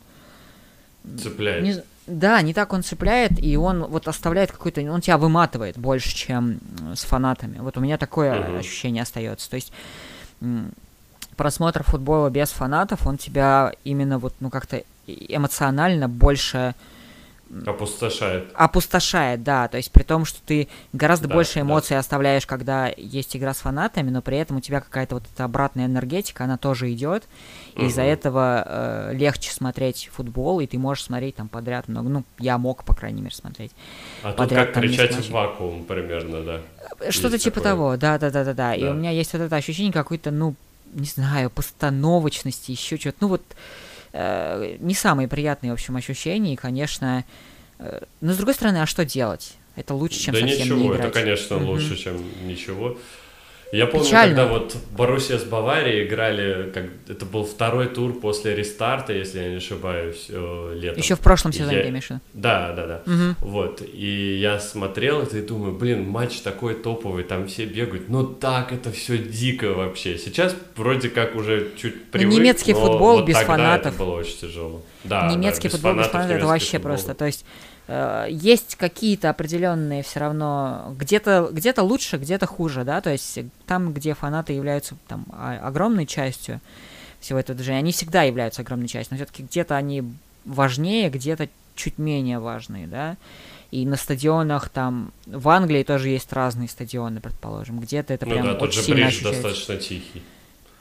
Да, да, да. И, ну, опять же, слышать там, например, условный Энфилд тоже, да, без э, вот этих звучаний натуральных, ну, это тоже очень тоскливо. Uh-huh, uh-huh. Вот. А в Германии, ну, это один из, мне кажется, да даже не один, это, наверное, лучший в плане фанатов именно чемпионат. Все-таки так или иначе. Именно в плане там фанатской поддержки и фанатского участия. Да, посещаемость там всегда mm-hmm, запредельная, mm-hmm. всегда. Именно поэтому, именно поэтому, мне кажется, именно вот Бундеслига, она так больше всего от этого страдает. Ну, вот, mm-hmm. опять же, это на, на личный такой взгляд. Ну, конечно, я очень надеюсь, что побыстрее мы с этим справимся и начнем уже пускать э, фанатов на стадионы, но здоровье, конечно, важнее, потому что если мы начнем сейчас вот как в России делают, ну это издевательство полное, при том, что и там и статистика не самая лучшая у нас, да?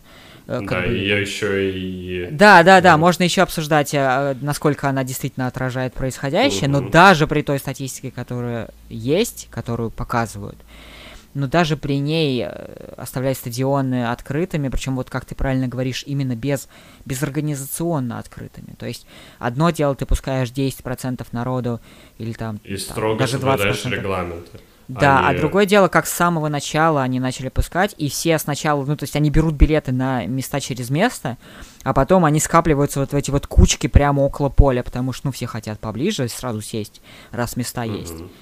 Вот. И даже когда ты ограничиваешь, получается, что ты все равно создаешь абсолютно э, идиотские вот эти кучи на стадионах. Да, и в итоге это никак не помогает. Но вот в этом плане мне очень непонятно решение УЕФА, потому что вот эти 10%, которые разрешили на Лиге Чемпионов, почему у некоторых есть преимущество фанатского сектора, а у других его быть не может. Ну, либо вы отменяете для всех, либо почему, зачем это вообще произошло? Вот э, тот же матч с Краснодаром э, у Челси. Очень хотелось попасть, нереально попасть, потому что всего mm-hmm. 10 тысяч билетов, никаких аккредитаций там, конечно же, блогерам не дают, кто это вообще такие пешки вонючие.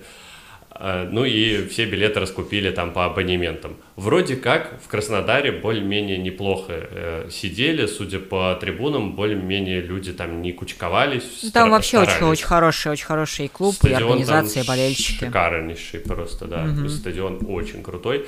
А, и даже фанаты Челси в итоге все-таки туда попали, и те, кто в Краснодар, э, ну, в Краснодаре живет, кто-то вот из фанатского а сообщество из нашего российского поехал. Большие молодцы ребята. А, и вот тот же Пулишич, я помню, он э, э, давал интервью, говорит, я так соскучился по фанатам, что даже несмотря на то, что они болеют против нас, большинство, это дикий кайф. Просто это вот правда. атмосфера трибун, атмосфера того, что а, есть зрители живые, это совсем иной футбол, даже Но, слушай, на 10% стадиона. УЕФА отдает как бы предпочтение, то есть он дает решать э, скорее местным да, местным органам клубам, власти, местным да. органам власти, кто бы там ни решал в этот момент. Ну, в каком-то плане это все-таки правильно. Ну да, но это, это все-таки в каком-то плане правильно, потому что, опять же, ты возьмешь там условную э, Францию, где э, какой там 7 или 8 ноября было больше 80 тысяч за день заболевших, да, ну то есть это, это чума прям совсем. Или угу. там есть, э, есть места, где наоборот чуть-чуть получше сейчас, да, или там, там условные немцы тоже получше справляются все равно, при том, что сейчас даже у них проблемы. Поэтому это все-таки, ну, в этом есть логика, опять же, да, другой вопрос, что э, там и про нашу статистику можно много чего говорить, что она не совсем верная, но, э, по крайней мере, у ЕФА не будет уже за это отвечать, и они просто э, говорят, ну окей, если вы пускаете там эти 10%, вы за них и отвечаете. И это, в принципе, правильно, наверное. Ну, в целом, наверное, это... Ну, такой очень спорный вопрос. Просто мне кажется, что не совсем справедливо это с точки зрения Конечно. соревнования. Конечно, но сейчас вот. очень много а чего так, несправедливого. Конечно, я рад видеть фанатов на трибунах. Я ничего против Слушай, этого хорошо. не имею. Я рад, что люди соблюдают. А скажи мне, а справедливо, например, когда у тебя из-за коронавируса может выбыть там половина стартового состава, условно, да, и ты ничего не можешь с этим сделать. Это тоже несправедливо в этом плане. Но да, так да. и живем. Что тут скажешь? в несправедливости. Я на самом деле, знаешь, когда Кай Хаверц э, свалился с короны, сердечко прям ёкнуло, потому что должен был быть еще же матч с Шеффилдом. С одной стороны, очень хорошо, что это прямо перед сборными случилось, mm-hmm. потому что если бы кто-то еще вылетел, он бы за эти две недели как раз вернулся в строй. А, но очень было страшно за матч э, с Шеффилдом, потому что не было уверенности, что он один такой попался. Он же все-таки со всеми остальными тренировался, и ты такой думаешь, ну, сейчас как у Аякса, 11 человек, Петр Чех в заявке, а, будем там ждать. Слушай, у Аякса, у Аякса вообще какая-то чумовая история, там уже в какой-то третий или четвертый раз они всем составом сдают положительные тесты, я вообще не знаю, что у них там происходит, как будто они э, постоянно, ну, то есть непонятно, что они там делают, и, э, насколько я помню, Анана раза два точно попадался, то есть он уже, по-моему, дважды сдавал положительный тест. Не подряд, понятно, а имеется в виду там с перерывом. Поэтому у них uh-huh, вообще какая-то uh-huh. чумовая история там. Им очень везет в кавычках, конечно. Да, этот коронавирус, конечно, очень сильно всех нас душит. Ну да, что делать? Но еще нас душит YouTube. Отличная подводка. Ха-ха. Вот, в общем, э, последней темы на сегодня мы хотели поговорить э, о том, что вообще происходит на YouTube, э, поскольку меня в последние полтора месяца YouTube просто обнулил и говорит, что ребята, меня вообще никто не смотрит, uh-huh. поэтому извини за любые вообще воспроизведенные рекламы, мы у тебя деньги забираем. Но мы их отдадим рекламодателю, потому что у тебя были недействительные просмотры, и мы не хотим чужих денег. Разумеется, это все похоже на полную туфту, особенно когда, знаешь, в октябре тебе просто говорят, вот с 1 по 31 число тебя смотрели только боты, только вот э, они посмотрели рекламу и все. Э, такое ощущение, что у меня 23 э, тысячи ботов подписано. Вот, почему я говорю об этой теме именно с Сашей, потому что вы сами прекрасно знаете, что у него тоже было куча проблем с каналом, он, его тоже YouTube а, всячески вообще над ним издевался, а, и да, может быть, где-то это может э, вам показаться теорией заговора, и может быть, где-то мы действительно преувеличиваем, но мне кажется, что а, площадка, она является монополией по факту сейчас, и она может делать, что хочет. И вот, смотрите, та же вот моя ситуация, я ничего не могу сделать, мне некому написать. Я могу общаться только с поддержкой, которая мне не отвечает. Я не могу подать жалобу в какую-то другую инстанцию. Я не могу написать на них там условный какой-то иск, чисто гипотетический, да. А, понятно, что я бы не стал этого делать, там не такие большие деньги, но тем не менее. Э, есть люди, которые, вот я видел, эм, там большая тема, и я не единственный, кто попался на всю эту историю. А, есть э, канал, э, они приводили монетизацию, у них полторы-две тысячи долларов mm-hmm. за месяц выходило. В октябре у них 30 долларов, и эти 30 долларов это исключительно спонсорство, то есть вот если вы нажимаете кнопку «Спонсировать» и спонсируете канал, тогда эти деньги никуда не отнимаются, то есть они снимаются с вашей карточки и все-таки попадают э, нам, э, авторам, в карман, слава богу, хоть что-то. И то не полностью, надо честно вот. сказать, что там большая комиссия идет. Да, да, там еще достаточно сильная комиссия, поэтому, может, а на Патреоне ты не знаешь, большая комиссия? Нет, у меня Патреон никогда не было, не знаю, не в курсе. Вот, мне просто тут советовали Patreon э, подключить, потому что на Украине, оказывается, нет такой кнопки спонсировать. Mm. Э, вот мне просто несколько подписчиков об этом написали, говорят, а где кнопка-то? Мы хотим нажать, но ее нет. Вот, и сами понимаете, да, вместо полутора-двух тысяч долларов человек получает за месяц 30. Ну, это вообще какая-то катастрофа, и ничего тоже Но ну, с это банально просто зарплату у человека забрали, ему не заплатили за месяц то, что он заработал за месяц. Это все. То есть это... Да, и самое главное, мы вот говорим, окей, допустим, мы даже поверим, что нас смотрели боты, и наши вот э, просмотры недействительны. Ну вот, пускай, пускай так будет, ну вы хоть какие-то доказательства приведите, какие-то официальные объяснения. Вы же отмалчиваетесь, пока вам не напишешь, вы ничего не делаете. Да еще и в половине случаев игнорируете. Это, ну, не знаю, после такого, честно, опускаются руки. Особенно, когда ты видишь, что у людей, у которых реально заработок только на Ютубе, их просто бац и все. Мне, конечно же, написали один раз, что, ну, даже не один раз, ребята увидели в этом э, связь тем, что я сейчас э, с париматчем сотрудничаю. И я вам сразу могу сказать, что нет, это вообще никак не связано. Там есть самые разные вообще каналы. А, кто-то просто выкладывает прогноз... Серьезно, есть какой-то испанец, который написал, что он прогноз погоды каждый день выкладывает. Вот у него 2000 долларов, по-моему, в месяц выходило. А, он ничего не рекламирует, кроме того, что просто рассказывает о погоде. Угу у него такая же проблема. То есть это явно не завязано ни на чем таком. Кроме того, сам YouTube изначально мне ответил так. Да, мы знаем, что есть проблема, вы не единственный, кто с ней столкнулся, это баг, и мы ее исправим. Но пока не знаю, когда. Закончился сентябрь, когда вот эти две недели пропали. И где-то в середине октября я пишу, ну что, вы там что-нибудь решили? Они говорят, да, мы решили, а, хотя они сами обещали мне дать обратный э, ответ, когда понятно все станет. Они сказали, знаете, это не баг, это вот наша новая система по определению недействительных просмотров рекламы. Это не баг, это фича, знаешь как. Это, да-да-да. И самое главное, я даже сейчас не против э, того, чтобы мне не вернули эти деньги. Окей, уже хрен с ними но просто объясните, сколько я еще должен ждать. Вот сейчас начался новый месяц, у меня опять начинает приходить э, определенная какая-то сумма за то, что вы просматриваете рекламу среди роликов. И я не уверен в том, что я когда-нибудь получу эти деньги. Я жду, что в конце ноября, точнее в начале декабря, весь мой доход за ноябрь опять обнулится. Когда закончится этот баг просто? Или фич? Слушай, ну надо, надо честно сказать, что у тебя там совсем э, ситуация чумовая, то есть, ну, это беспредел прям совсем, да, но YouTube всегда таким был, и он по отношению ко всем такой, то есть, просто у кого-то там масштабы э, ну, того, что происходит, другие, чем у тебя, потому что, ну, вот это uh-huh. уже вообще никуда не укладывается, да, но у нас же так было всегда uh-huh. с условной монетизацией или там блокировками роликов и прочим, э, у нас мы всегда сталкивались с тем, что мы, по сути, э, нас никто не пытается защитить, да, то есть все пытаются защитить э, площадку от там авторского права, да, то есть от кражи контента, от э, каких-то там показов условных нарезок матчей, которых нельзя показывать, да. Вот от этого все пытаются защититься, но никто не пытается защитить авторов. И э, там YouTube, YouTube по умолчанию всегда в 100% случаев встает на сторону Э, того, кто подает на тебя на автора жалобу. То есть он никогда не встает на сторону автора. Вообще. Более того, даже если ты попытаешься объяснить Ютубу, что они не правы, они не встанут на твою сторону, потому что у них нет таких правил.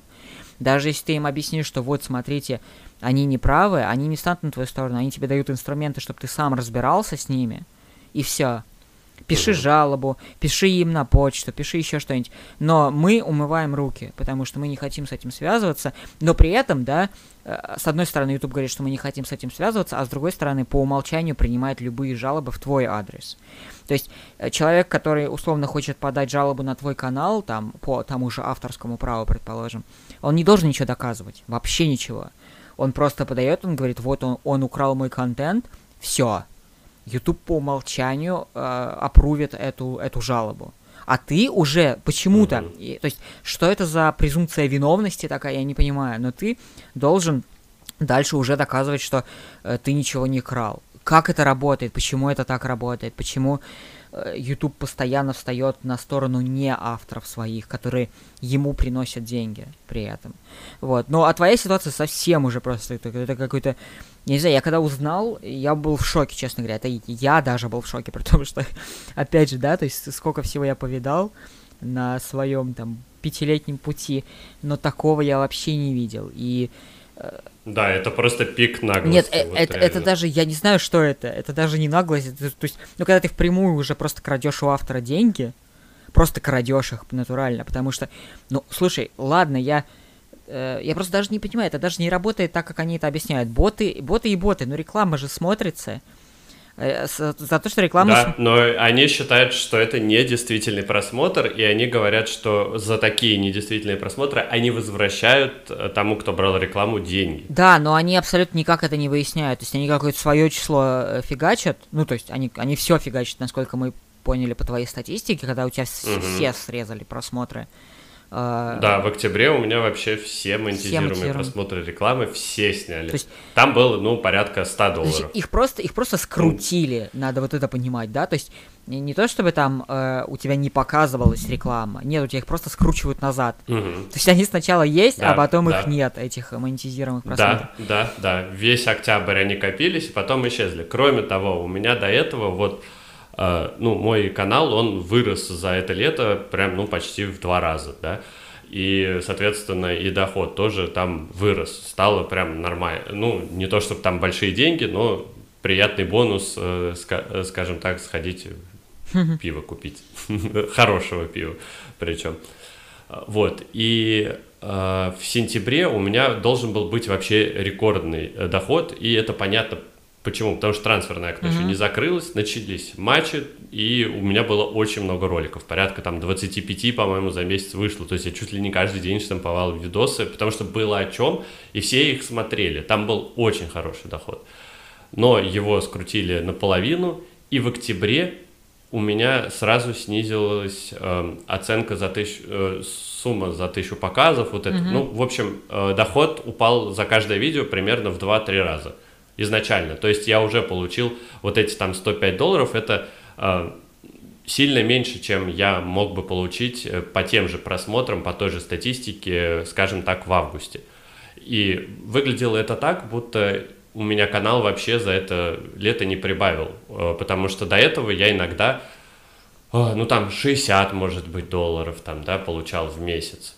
И это было, когда у меня было меньше 10 тысяч подписчиков. Сейчас у меня 23, у меня на каждом ролике, ну, на, на всяких обзорах и превьюшках стабильно 10 плюс э, тысяч просмотров, э, плюс еще там другие какие-то ролики, они тоже периодически выстреливают, но меньше 7-8 они не набирают. Раньше у меня за счастье было, если обычный не, не тематический ролик, не по обзору, точнее, а там какая-нибудь история клуба, еще что-нибудь, ну, в общем, отвлеченный ролик какой-то, набирал 2-3 тысячи просмотров. То есть они мне хотят сказать, что э, у меня теперь э, как бы все вернулось на круги своя, то есть вот э, как было в январе, когда у меня было в полтора-два раза меньше подписчиков и активности на канале, тот же заработок в итоге теперь получается. Слушай, ну как-то это очень странно. Я на самом деле хочу сказать, что это так и получается, что вот эти все проблемы начинаются именно тогда, когда ты начинаешь выстреливать.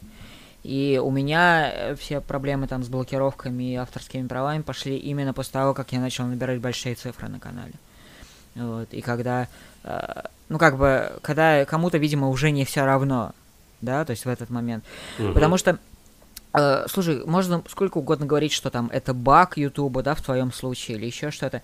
Я не вижу, как это может быть баг. Потому что у меня полное ощущение, что это делается руками. Потому что они откровенно скручивают твои монетизируемые просмотры. Ну, то есть, я не, не вижу, как может работать таким образом баг для меня практически очевидно, mm-hmm. что это так или иначе делается каким-то образом руками. Тем более, если они сами говорят, да, мы делаем так, потому что мы считаем, что типа у вас боты. То есть они, в принципе, даже не скрывают это по сути, потому что они говорят, да, это, это мы сделаем специально. Да, и самое здесь, знаешь, что интересное, вот э, там есть тема, в которой очень активно это все обсуждается, там YouTube вообще не принимает никакого участия, просто авторы туда заходят и пишут, что вот да, у меня проблемы, и у меня проблемы, и у меня такая же. И там нет ни одного канала, э, у которого есть, ну, хотя бы 100 тысяч подписчиков, максимум 70. То есть это берет, берутся те каналы, которые, ну, по факту не смогут создать большого резонанса, будто бы. Да. Плюс э, вот там тот же Гарик, мы с ним это обсуждали, он говорит, ну, я не верю в эти теории заговора и считаю, что э, ты здесь э, преувеличиваешь. Э, и, возможно, это связано, например, с тем, что ты кликбейтно называешь ролик, люди заходят, видят рекламу сначала, потом видят, что э, вместо нарезки матча там э, твой еблет, э, и закрывают. И получается, что это типа недействительные, и они YouTube предполагает, что это боты. Окей, предположим, что это так, но как тогда объяснить ситуацию с тем э, чуваком, который в Испании дает прогноз погоды? Он почему попал туда? И еще очень много каналов, которые, естественно, не просто кликбейтные. Там люди давали ссылки на каналы, там хорошая просматриваемость. У меня удержание аудитории сейчас даже на обзорах больше 50% очень часто, хотя раньше это было там 10-20%. И то я тогда без проблем получал монетизацию. Вот, так что не хочется говорить о теориях заговора, но я не вижу в этом, она здесь Я не вижу в этом есть. вообще никакой теории заговора, честно говоря, потому что, опять же, я вообще не понимаю, как здесь можно говорить о теории заговора, если тебе натурально в лоб отвечают в поддержке, что да, это мы делаем. Ну, тебе, по сути, говорят, да, это мы делаем из-за того, что думаем, типа, что у вас боты. Что здесь может быть... Да, это не теория заговора, это практика уже заговора. Нет, то есть они, они по сути, то есть они же даже не скрывают этого, они же даже не, не пытаются... Да. Они честно говорят, да, это мы, мы у вас деньги, ну, как бы взяли, забрали. Другой вопрос, uh-huh, они просто uh-huh. не называют это украли, я бы называл, что это украли, потому что Э, слушай, да окей, да даже если тебя заходит, смотрит и не смотрит ролик, посмотрит рекламу, а ролик не смотрит, так они же посмотрели рекламу. Рекламу они посмотрели, да. Причем здесь да, ты вообще, именно. ты тут какое вот это к этому отношение имеешь? Монти... Да, и самое главное, что с ботами-то не борются. Вот они знают об этой системе, получается, об этой проблеме. Допустим, если это проблема с середины сентября, и за полтора месяца они ничего YouTube не YouTube вообще не борется с проблемой, они борются с авторами. Вот в этом вопрос. И это давно уже так происходит. И, конечно, ты правильно сказал, что это происходит от монополии, от полнейшей монополии, потому что э, ну, нет откровенно площадки более знаменитой и популярной по производству видеоконтента, чем YouTube. И ты можешь попробовать уйти на какие-то другие площадки. У меня, например, были какие-то такие мысли, но э, раскрутиться на других площадках сложно. Сложно именно потому, что они сами по себе не раскручены. И аудиторию... Это, во-первых. А во-вторых, аудитория не так охотно Да, конечно, переходит. ты не перетащишь аудиторию. У нас с тобой не такие... Не, не, ну, не такая большая аудитория. Масштабы. Да, чтобы, чтобы она... Да. И, честно говоря, даже не такая лояльная. Ну, вот честно тебе скажу, да. У меня есть определенная часть лояльной аудитории, но она далеко не вся. Э, там, лояльная аудитория. У меня супер лояльная аудитория, но я понимаю, что все равно все не перейдут. Ну, может, несколько тысяч точно перейдет, да но это все равно не 20. Ну, конечно. Даже. И тем более, ну вот опять же, и вот, вот куда идти? Там, я не знаю, для кого делать видео? Для ВКонтакте? Ну, сори, там. Это вообще бред. В, те, в Телеграм, да. ну вот в Телеграм может быть, я все равно считаю, да, что много, многое уйдет в Телеграм так или иначе, но Опять же, Телеграмом тоже далеко не все пользуются, и в других странах Телеграм не популярный до сих пор. Условный там, у меня знакомые в Европе или там в Штатах вообще практически не знают, что такое Телеграм. Mm-hmm. Потому что ну, mm-hmm. его, его нету в, э, на Западе практически, потому что у них нет там э, такой нужды в э, security, да, то есть чтобы, чтобы нельзя было его там взламывать и так далее, потому что у них... Ну да, да. Вот. И не все еще прошарились с этими темами. Ну, блин, реально, на самом деле, вот Telegram, он очень-очень удобен с точки зрения новостной какой-то ленты. Прям, я реально больше ничего не открываю. Подписался там на определенные каналы, их читаю и все, мне Да, но и опять же, вот смотри, хватает. то есть даже, даже политика, например, тех же подписок, то есть как Telegram работает, ты подписываешься, у тебя лента, ну, лента, которая по времени, и тебе кто-то что-то mm-hmm. выпускает, тебе оно приходит. Если стоят э, включены уведомления, то еще и уведомление придет. Я не помню, чтобы мне в Телеграме не приходили уведомления от канала, куда я подписывался на уведомления, где я не мьютил их. Mm-hmm. Я такого не помню. Да, а YouTube да. Э, теперь как, да? То есть когда-то, когда я начинал еще, когда я начинал, например, у них главная страница была страница подписок. Потом потихоньку сначала убрали страницу подписок из главных, сделали главный вот это то, что сейчас называется рекомендации. Потом да. а, оказалось, что нужно подписываться специально на уведомления, чтобы тебе приходили уведомления, чтобы тебе приходило оповещение о том, что ролик вышел. Потом оказалось... И то они не работают. И то они не работают, да. Потом оказалось, что даже если ты подписан на канал, то в рекомендациях у тебя вполне вероятно этого ролика не будет, просто потому что YouTube сам решает, хочешь ты смотреть этот ролик или нет. То есть э, YouTube решит, то есть ты mm-hmm. подписываешься на канал, это, это идиотизм просто какой-то невероятной воды. Э, ты подписываешься на, на канал, да, и YouTube потом считает, что вот вышло на этом канале видео, но YouTube кажется, что ты не хочешь это смотреть, и он не будет тебе это показывать. То есть, mm-hmm. где в этом логика? Если я подписался на этот канал, я хочу видеть это видео. Почему вы решаете за меня, что я буду смотреть, типа, если я подписался на канал, если я выбрал, что я хочу это видеть? Да, да. Вот, но при этом вот у меня просто так было, потому что у меня после блокировки срезало там около половины аудитории, она осталась как таковая на канале, то есть она в подписчиках осталась но она перестала получать мои ролики. Просто перестала, потому что YouTube подумал, да не, они больше не хотят смотреть твои ролики.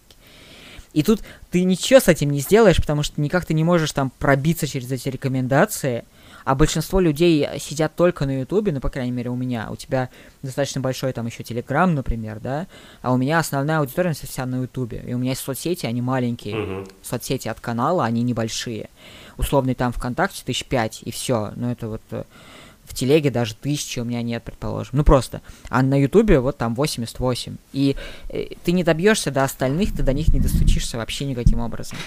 Поэтому э, это вот общая проблема того, что, конечно, ты прав, это монополия. Я надеюсь, что когда-нибудь у нас будет площадка, которая придет и поймет, что для площадки, на которой работают авторы, важно хорошо относиться к авторам в первую очередь. Потому что сейчас э, одни и те же проблемы у Ютуба, у Твича абсолютно те же проблемы, потому что они э, позволяют очень многое одним и э, наказывают других за ну, там, вещи, которые гораздо менее серьезные. Вот. У Ютуба то же самое, то есть это политика вот этих двойных стандартов и абсолютного наплевательства на создателей контента, который у них есть. Поэтому я надеюсь, что кто-то придет и скажет, ребята, мы топим за вот эти за маленькие каналы. Потому что большим каналам чаще всего не нужна такая помощь. Потому что у них есть большая аудитория, которая моментально совсем разберется. То есть ты им дашь фас, и они... Представляешь, если бы у кого-нибудь там из топовых блогеров списали бы всю сумму, которую они заработали за, за месяц. Ну просто... Да YouTube бы просто сожрали. Конечно, его бы сожрали просто моментально. Там бы столько хейта бы началось. Более того, они бы сразу начали менять какие-то системы, они сразу бы начали говорить, вот мы уже там все исправили за день буквально. Я на сто процентов в этом уверен. И, э, да, я тоже в этом не Но на, на маленькие каналы, типа, всем плевать. Ну, на маленькие там условно, условно mm. маленькие, потому что, опять же, э, если у тебя нет 100 тысяч, это не значит, что это не твоя основная э, деятельность, да? Я, например, там на своем канале часто работал, это была моя часто основная работа именно в плане там моего канала, поэтому, а у меня... Да, и самое главное, это вообще не должно касаться YouTube. Конечно. Это место для заработка, конечно. это место, где можно получить определенный доход, и ты его отнимаешь. Неважно, насколько он маленький или большой, важно, что это доход, который ты заработал честным трудом, Uh, да, все все еще считают, что блогерство это очень просто. На самом деле нет. Попробуйте покривляться на камеру, когда у тебя нет настроения, например, или придумать ролик из ничего придумать какой-то новый движ. Это все очень непросто. Плюс монтаж, плюс еще куча всяких историй. Сидим целыми днями и делаем для вас какой-то контент, и это тоже очень непросто, уж поверьте. Я работаю на двух работах, и одна в том числе связана с тем, что э, нужно иногда работать на заводе, так что меня можете на завод не отправлять, я сам съезжу. И могу сказать, что что работать на Ютубе не сильно проще, а самое главное, это очень стрессово, потому очень. что ты не чувствуешь поддержки от, э, грубо говоря, это твой работодатель. И ты понимаешь, что в какой-то момент работодатель скажет, извини, я тебе не заплачу. А почему, я не скажу. Ну, просто вот мне кажется, что ты наработал Да не только, на не только не заплачу, я, если захочу, могу удалить твой канал просто так, без объяснения причин. Я могу удалить любой да. твой ролик без объяснения причин я могу, ну то есть я, я все что угодно могу, а ты просто создаешь контент, э, зарабатываешь мне деньги, но, э, типа, кто ты вообще такой? Ты раб, по сути. И, конечно, выгорание очень сильное, и я вот, ну, я очень выгорел из-за этого, честно говоря, в последнее время. Именно из-за этого немножко отошел от канала, потому что, ну, ну, устал. Просто устал вот от этих постоянных каких-то гнобления, знаешь, со стороны э, Ютуба. Угу. Ну вот у меня, собственно, то же самое. Последние два месяца не, не чувствую никакой поддержки от платформы. А, тут я хочу большое спасибо сказать э, всем, кто из моих подписчиков меня поддержал, там, либо копеечкой, либо добрым словом, либо просто активностью. А, в любом случае, вы очень сильно меня подбодрили, потому что иначе бы, мне кажется, я бы уже такой думаю, да ну в жопу этот YouTube, и две недели бы э, сидел и вообще молчал. Да, аудитория очень А так я понимаю, что люди ждут, людям нравится, люди хотят еще, и они готовы а, в частности, тебя как-то подбодрить. И вот за это огромное вам спасибо, да, потому что если бы, если бы не это, то вообще какой смысл был бы во, во всех вот этих видосах, которые мы делаем, э, в частности, как раз для вас в первую очередь, разумеется, это не то, что мы там такие меркантильные, такие думаем, а, деньги, деньги, ну просто это реально очень много времени, это э, ты ставишь э, какие-то задачи ниже, чем сделать, например, ролик, просто потому что ты считаешь себя ответственным за эту работу, я там, грубо говоря, а, в Ютубе единственное русскоязычное лицо, которое освещает Челси. Поэтому я должен делать какой-то определенный контент, я хочу донести его в массы, я хочу, чтобы люди просвещались. Не то, чтобы я там самый умный и все такое, но просто иногда я вижу комментарии и понимаю, что было бы неплохо, наверное, объяснить ту или иную ситуацию или что-то вам рассказать, чего вы, может, не знали, потому что вы начали болеть там условно за Челси последние 2-3 года. И когда я вижу отклик, когда я вижу, что люди говорят, да, я узнал что-то новое, вот это меня гораздо больше вдохновляет делать что-то еще, э, чем э, какие-то там деньги. Тем более, что за три года я гораздо больше потратил на YouTube, чем заработал. И еще и очень не скоро отобью все эти вложения, да и хрен с ними. Мне нравится именно вот эта интеграция, мне нравится работать над собой, и мне нравится, что мы с вами создали какую-то определенную семью, и это очень круто. Вот что я хотел донести. Поддерживаю абсолютно. Вот, ну, у нас на самом деле уже целый час и пять минут, так что мы потихонечку завершаем, но, как я и обещал, в конце у нас будет объявление – а, Саш, давай ты, наверное, расскажешь про это немножко. Я боюсь прям, знаешь, совсем говорить, что вот э, это точно все будет, и это точно все. Потому что чем больше говоришь, тем э, больше вероятность, что что-нибудь сорвется, что что-нибудь пойдет не туда. Вот, но вот, вот опять же, это все та же тема, на самом деле, что э, очень сложно справляться со всем, что есть на площадке. И не только на площадке. Вообще, когда создаешь контент, это достаточно сложная штука. И э, давно пора э, помогать друг другу, ну вот, по крайней мере, как я это вижу и как я это считаю, и что объединяясь, все равно так или иначе э, легче заниматься тем, чем мы занимаемся. И поэтому мы в ближайшее время хотим с Кириллом и еще несколькими ребятами, и потом еще шире, я надеюсь, э, создать некое такое комьюнити, некий такой объединяющий нас всех Э, такой зонд, который будет нам всем помогать, и который, я очень надеюсь, вырастет до того, что мы сможем за счет этого делать контент лучше. Сам, свой контент лучше, опять же. То есть это ни капли не повлияет, не волнуйтесь, я ни, ни у кого не собираюсь забирать Кирилла, он будет у вас здесь на канале и продолжит делать для вас ролики, но я надеюсь, что э, то, что мы организуемся в какое-то такое вот общее, общее сообщество, Э, оно поможет нам делать контент на свои каналы лучше, чем он есть сейчас, потому что всегда есть куда расти. Вот, и, конечно, очень здорово было бы иметь там возможности и по аппаратуре прикольные, да, и по местам съемки там хорошие. Ну, всегда есть куда расти, короче говоря. И, конечно... Да, и приобретать опыт. Приобретать самое, опыт наверное, и помогать важно. друг другу вот именно в этом, потому что вот мы там с Кириллом сейчас, когда обсуждали вот эту тему, ну, не, не сейчас на подкасте, а до того, как у него начались вот эти вот, как раз, э, когда начались проблемы с э, вот этой монетизацией и прочим, стало понятно, что, ну, когда мы друг другу объясняем на своем опыте, что у кого и как было, очень гораздо легче понять, э, что с этим делать и что происходит потому что у нас у каждого есть какой-то определенный свой опыт, и э, за счет него можно попробовать выжить, по крайней мере, на этой площадке. Не сойти здесь Это с ума точно. просто, потому что иначе, я думаю, что... Так что следите за обновлениями, вот, как только у нас будет что-то серьезное готово, э, Кирилл в том числе, я думаю, на своем канале об этом вам расскажет, и я очень надеюсь, что вам понравится, вы будете смотреть, подписываться, и дальше мы все будем развиваться и расти вперед. Вот. Безусловно.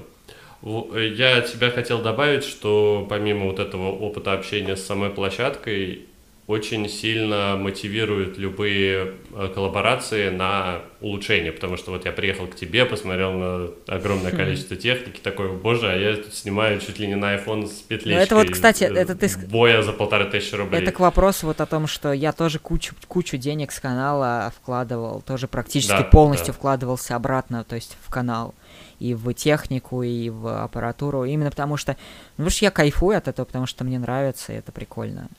Очень. Вот, потом я еще съездил к Гарику, у него посмотрел, как все это происходит, посмотрел, как он снимает, как он разговаривает в обычной жизни, и как он это делает в роликах, насколько сильно он прям отличается по э, тому, как он вкладывается, реально вкладывает душу в каждый ролик, он прям вот для него это реально такая ответственная работа, и я очень проникся, в, в частности, и этой ситуацией, и понял, что мне срочно микрофон нужно купить, и камеру там как-то пофиксить, и как-то фон поменять. В общем, это действительно меня замотивировали, вот эти встречи все. И летом Э, ну, с мая, наверное, даже начиная, у меня сильно изменилась подача, и я чувствую, что это намного лучше. Во многом потому, что я вот пообщался и с Сашей, и с Гариком, вот, так что... Ну и рост пошел мне кажется, канала. Что вот эти тоже, коллабора... тоже, кстати. И рост пошел, mm-hmm. да, да, рост пошел очень активно, но тут uh, и коллаборации помогли, и то, что Челси начал хайповать, а, на трансферном рынке, это все очень сильно повлияло. Но при этом, если бы это было со старой подачи, я думаю, что канал бы намного ниже был сейчас по просмотрам, по подпискам. Так что это все очень сильно меняет, очень сильно нас всех развивает, и очень хочется поучаствовать в этом всем. А, и мысли об этом уже, наверное, год у меня, по крайней мере, были, что что-то нужно такое совместное замутить, и коллаборации, и, и какая-то группа, которая должна отвечать, грубо говоря, за вот а, максимально адекватных, я не знаю, фанатов футбола а, в ютубовской среде, потому что ну, сейчас на ведущих ролях э, это не буду, конечно, сейчас перечислять людей, но я не считаю, что это большие футбольные специалисты какие-то. Мы тоже не специалисты, мы фанаты в первую очередь и просто делимся своим мнением, но мне кажется, что мы как-то стараемся быть поадекватнее. Конечно, у нас есть свои плюсы и минусы, конечно, кто-то из нас больше занудствует, кто-то больше любит одного футболиста, кто-то меньше любит другого футболиста, кто-то терпеть не может Андреса Кристенсена, как я, и потом получать за это люлей условно, да. Это все есть, безусловно, но мы, в частности, дарим вам за счет этого какие-то эмоции. Поэтому мне кажется, что вот эта вот группа, если мы ее все-таки добьем, если, я очень надеюсь, что мы не остановимся на просто анонсе, А, и мне кажется, что может получиться интересно. Кроме того, мы таким образом сможем найти каких-то еще авторов, которые к нам, возможно, присоединятся. Да, да. Откроем э, Ютубу новых каких-то перспективных ребят, которые еще более интересны, чем мы, может, окажутся. Это тоже все здорово. Поэтому, да, пока нету прям четких границ, очень размытые планы, но они глобальные, и надеюсь, что все получится. Вот, наверное, все. А, что я на сегодня хотел сказать. А, Саш, есть ли тебе что сказать на Хочу прощание? сказать спасибо, что пригласил, вот, и хочу сказать, что поддерживайте авторов и э, хотя бы вот просто хотя бы даже добрым словом это безумно поддерживает и мотивирует, и э, когда кажется, что это там простой комментарий, но мы все равно читаем это, и даже если там Э, если, если мы не отвечаем на комментарии, предположим, если мы не отвечаем на какие-то сообщения и так далее, это не значит, что они не поддерживают и не мотивируют. Просто банально не всегда да, есть да. возможность. Мы, мы читаем чаще всего, ну, я, по крайней мере, стараюсь Когда есть возможность, да, да, да, когда есть возможность читать все, я тоже стараюсь читать все. Просто не всегда, например, есть возможность.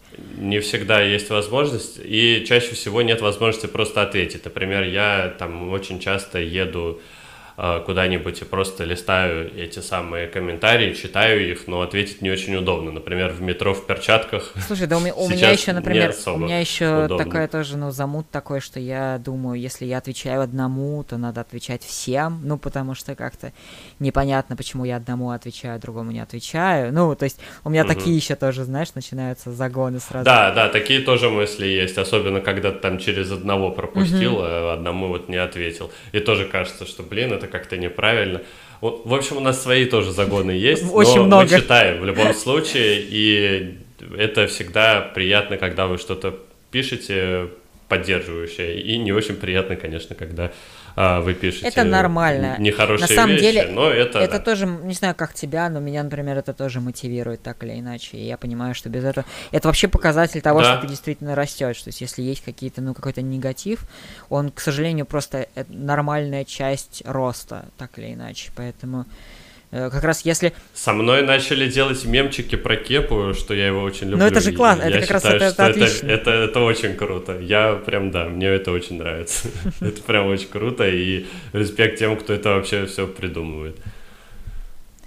Никакого негатива ни в коем случае. Ну, просто неприятно, когда там э, через слово мат и нет никакой конкретики. Да, конечно. Вот это, конечно Слушай, у меня еще, у меня еще например, что... меня с самого начала смотрят родители, мамы, например, в том числе и, э, ну, она уже не читает комментарии, но иногда ее прорывает почитать комментарии, и иногда это, ну, то есть, это, конечно, не очень здорово, она мне иногда говорит, как вообще как жить так вот, когда получаешь такое? Я говорю, да, нормально. Да, да, меня тоже спрашивают, как ты вообще к этой критике можешь да это не критика. когда тебя там смешают. Кри... Но это же, да, это просто какие-то критики... залетные Да, к критике как раз я нормально отношусь. Критика это вообще отлично. Вот, да, да. И мне очень нравится, когда ты отвечаешь какому-нибудь такому балбесу, он говорит, ну ты просто не умеешь воспринимать критику. Я говорю, а где критика? Где здесь конструктив? Где ты описал конкретные проблемы? Тебе же просто нужны нарезки моментов, и тебе не нравится только потому, что их здесь нет, в общем-то.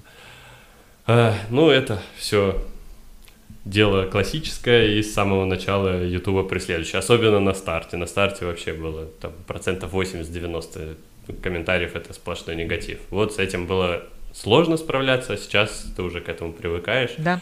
Ну, а над подтруниваниями всякими и таким ну, хорошим троллингом. Грех не посмеяться, мы все над собой смеемся. Вообще, мне кажется, невозможно стать блогером, если ты не можешь относиться критично к себе. Правда. А, иначе тебя просто сожрет эта платформа и все. И, и ты, ты закроешь очень быстро свой канал. Так что тут абсолютно нормальная ситуация, особенно со здравой критикой и хорошими приколами. Тут сами с удовольствием поржем. Ладно, в общем, будем заканчивать. Саш, спасибо, что пришел. Спасибо, что позвал. Огромное тебе. Вот. Получился у нас, мне кажется, достаточно интересный, пусть и длинный э, подкаст. Возможно, я его даже тогда в аудио тоже выложу, чтобы люди не смотрели на ютубе час 15 угу. куда-нибудь закину в Телеграм, например. Так, обязательно подписывайтесь на мой Телеграм-канал, на Сашин. Я думаю, что он обязательно будет на протяжении всего ролика виден, как и в выпуске с Гариком. Надеюсь. Но, соответственно, найдете. И, соответственно, кан на канал Саши тоже подписывайтесь. И ждите анонсов. Да. Скоро все будет обязательно. Вот. Все, на этом, в общем-то, мы заканчиваем. Спасибо всем, кто послушал, посмотрел. Всем счастливо. Всем пока.